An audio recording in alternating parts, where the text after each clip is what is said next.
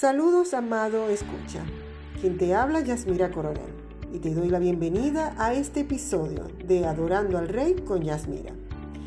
En este episodio te voy a hablar sobre las claves para eh, atraer lo sobrenatural. Pero antes de entrar al tema, quiero decirte que vivir en Cristo y hacer todo para Él, no hay una, una, una instrucción o una receta directa que tienes que hacer paso a paso para poder vivir en lo sobrenatural o caminar en lo sobrenatural con Cristo. Para nosotros hacer todo para Él, no es como cuando hacemos una receta. Cuando tenemos una receta de comida, de alguna torta o algo especial que nosotros queremos hacer, hay pasos e instrucciones que debemos seguir paso a paso para que nos quede un buen resultado. Pero no lo podemos hacer así con nuestro Señor. Nosotros no podemos agregar antes algo a la preparación sin seguir el paso a paso, porque si no, quedaría mal. Pero no, mi amado, con Cristo no es así. Pero sí hay algunas cosas que debemos obedecer para ver la manifestación de Dios en nuestro andar diario. Lo que te comparto no es una instrucción que debas seguir al pie de la letra, pero sí es bueno que conozcas que para caminar y ver la obra de Dios es necesario algo de tu parte. En la cruz todo fue consumado. Él lo hizo todo. Pero aquí, en esta vida en la tierra, nosotros somos el canal para demostrar su grandeza y su poder. Ahora bien, ¿Qué debemos hacer? Primero, caminar en humildad. La humildad tiene que ver con la motivación de tu corazón, el saber que no somos nada sin Él. Sin Dios no somos nada. Gálatas 6.3 dice, porque el que se cree ser algo, no siendo nada, a sí mismo se engaña. Debo reconocer que lo único bueno en mí es el Mesías. Galatas 2.20 dice, con Cristo estoy juntamente crucificado y ya no vivo yo, mas vive Cristo en mí. Y lo que ahora vivo en la carne lo vivo en la fe del Hijo de Dios, el cual me amó y se entregó a sí mismo por mí. Dios siempre puede hacer algo de la nada. Tú y yo debemos tenerlo siempre presente. No hay lugar para la arrogancia. Si tú quieres caminar en lo sobrenatural de Dios, quieres caminar en su presencia y ver su manifestación gloriosa en tu vida y en tu andar diario, la arrogancia no puede ser tu compañera.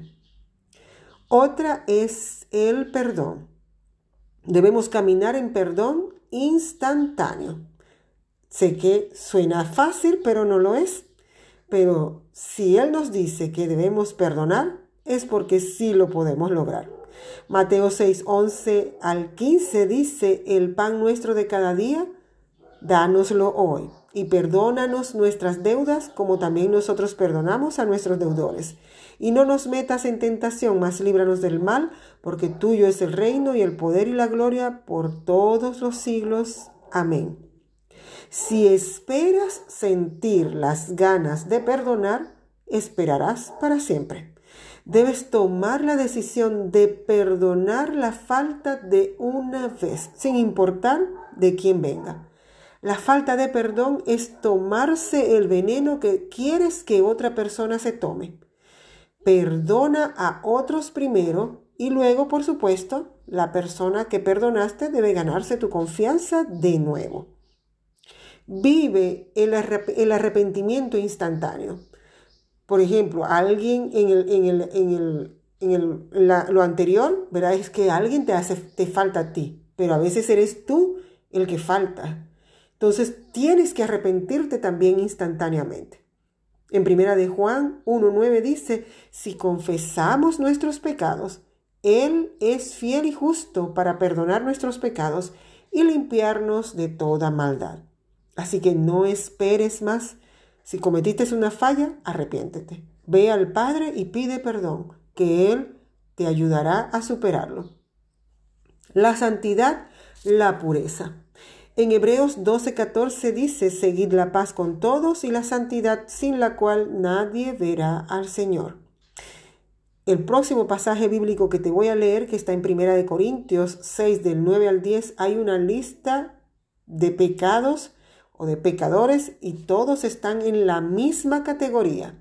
Y dice así, ¿no sabéis que los injustos no heredarán el reino de Dios? ¡Wow! No erréis. Y empieza la lista, ni los fornicarios, ni los idólatras, ni los adúlteros, ni los afeminados, ni los que se echan cobarones, ni los ladrones, ni los avaros, ni los borrachos, ni los maldicientes, ni los estafadores heredarán el reino de Dios.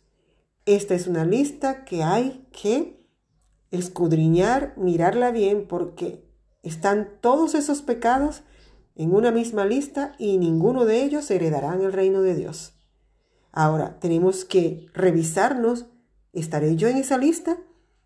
Para que yo me tenga que arrepentir. Entonces, la moralidad bíblica no cambia con el tiempo. Esta permanece para siempre. Sigue tan vigente hoy como cuando se escribió en aquel tiempo. Practicar la presencia de Dios. El Salmo 16, 8 dice, a Jehová he puesto siempre delante de mí, porque está a mi diestra no seré conmovido debemos estar conscientes que cuando se está en su presencia hay sanidad, hay sabiduría, el Espíritu Santo y la palabra hablada trabajan juntas. Cuando pasas tiempo en la presencia del Señor, Él te transforma, pero tú tienes que estar consciente de que Él está a tu lado, Él está en ti en todo momento debes estar consciente de que estás en el Espíritu. Dice Juan 7:38, el que cree en mí, como dice la escritura, de su interior correrán ríos de agua viva. Es asombroso que cuando nosotros estamos en Él, de nuestro interior, sale vida, vida abundante. Cada vez que venga un pensamiento negativo, debes estar listo para dejar que permanezca la palabra de Dios. Cuando viene un pensamiento negativo, pero tú estás en la presencia del Señor, ese río de agua viva correrá por ti. Porque dice en Mateo 5:8, bienaventurados los de limpio corazón, porque ellos verán a Dios. Santiago 4:7 dice, someteos pues a Dios, resistid al diablo y huirá de vosotros. Él huirá de ti, de esos pensamientos que el enemigo quiere traerte a tu mente. Sométete a Dios y el enemigo tiene que huir. Debemos aprender a declarar la verdad bíblica cada vez que venga un mal pensamiento. En la palabra de Dios hay pasajes bíblicos específicos para cada pensamiento negativo que podamos tener. Búscalo y decláralo y saca ese mal pensamiento y siembra allí la semilla de la palabra de Dios. Juan 7:38 dice, el que cree en mí, como dice la escritura, de su interior correrán ríos de agua viva. Lo único que tienes que hacer es creer en Él. El espíritu y el corazón están sintonizados, están los dos puestos de acuerdo cuando tú estás en Cristo Jesús. Y de inmediato tu boca habla lo sobrenatural de Dios. Lo importante es que debes estar consciente de la presencia del Señor. En Segunda de Reyes 2, de 9 al 10 dice, cuando habían pasado, Elías dijo a Eliseo, pide lo que quieras que haga por ti, antes que yo sea quitado de ti. Y dijo Eliseo, te ruego que una doble porción de tu espíritu sea sobre mí. Él le dijo, cosa difícil has pedido. Si me vieres cuando fuere quitado de ti, te será hecho, sí. Si no, más si no, no. Ahora, Eliseo estaba siempre en la presencia de su Señor, que era Elías. Elías le pone esto como, como condición para, para que le sea otorgado lo que él estaba pidiendo. Y él lo logró. ¿Por qué lo logró? Porque él pasaba tiempo con el Señor. En otras palabras, no podemos comprar el tiempo de Dios a otros. Yo no puedo pedir tu tiempo, el tiempo que tú tienes con Cristo, tomarlo para mí y que a mí me sea otorgado eh, eh, lo sobrenatural de Dios. No, porque eso es algo que cada uno de nosotros debe hacer, el pasar tiempo con el Señor, el cultivar la relación con, con Dios. Eso es algo que solo se gana en intimidad. Mateo 25 del 8 al 9 dice que las insensatas dijeron a las prudentes, dadnos de vuestro aceite porque nuestras lámparas se apagan. Mas las prudentes respondieron diciendo, para que no nos falte a vosotras y a vosotras. O sea, esto es una transacción que no se puede realizar. Cada uno debe ser responsable de lo que tiene en su lámpara, de la cantidad de aceite que tiene en su lámpara. Las insensatas no pudieron comprar aceite. El rey llegó y no pudieron entrar. En cambio, las sensatas, ellas fueron prudentes y ellas tuvieron su tiempo para poder estar en intimidad con el rey. Nuestra fe necesita de valores absolutos y estos valores son Jesús, su reino y su palabra. Necesito un rompimiento, hacer planes de acuerdo con el mundo espiritual, no con el natural. No importa lo que tú estés viviendo en este presente, tú tienes que ponerte de acuerdo con lo que dice la palabra acerca de tu situación. Es con la palabra, es con lo eterno que te tienes que poner de acuerdo, sin importar qué tan duro, qué tan doloroso lo que estés viviendo.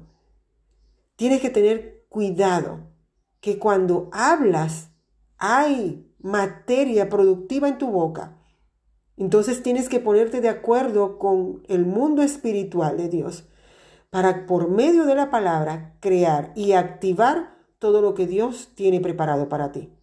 Y esto lo hacemos por medio de la fe de Dios. Isaías 46 de 9 al 10 dice, acordaos de las cosas pasadas desde los tiempos antiguos, porque yo soy Dios y no hay otro Dios y no hay nadie semejante a mí, que anuncio lo por venir desde el principio y desde la antigüedad lo que aún no era hecho, que digo, mi consejo permanecerá y haré todo lo que quiero. O tienes que ponerte de acuerdo es con esto que Él dice. ¿Qué es lo que dice el Señor? de, con respecto a lo que yo estoy viviendo hoy. Entonces, la clave para moverme en esta dimensión de fe es la revelación. Este es otra, otro nivel, que es la revelación. Pero tenemos enemigos de la fe, y son la incredulidad y la razón. Este pensamiento analítico, este pensamiento natural, nuestro raciocinio es enemigo de la fe en Dios.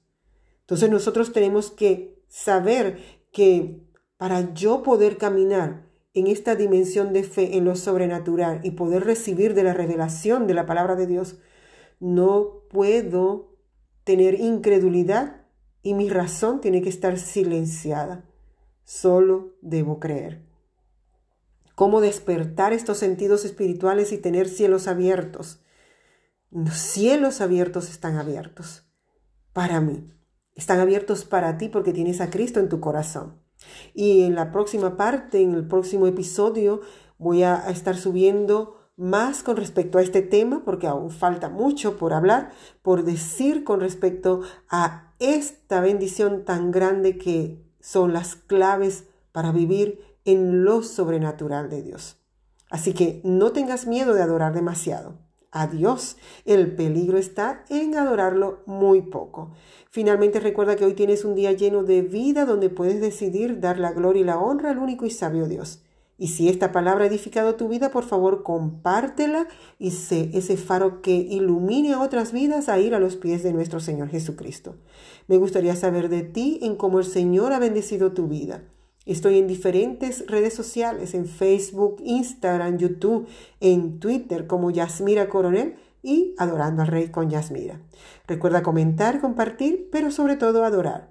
Adora al Rey de Reyes con todas tus fuerzas y con todo tu corazón y verás cómo se abren las ventanas del reino de los cielos y derrama bendición hasta que sobreabunde. Hasta la próxima entrega.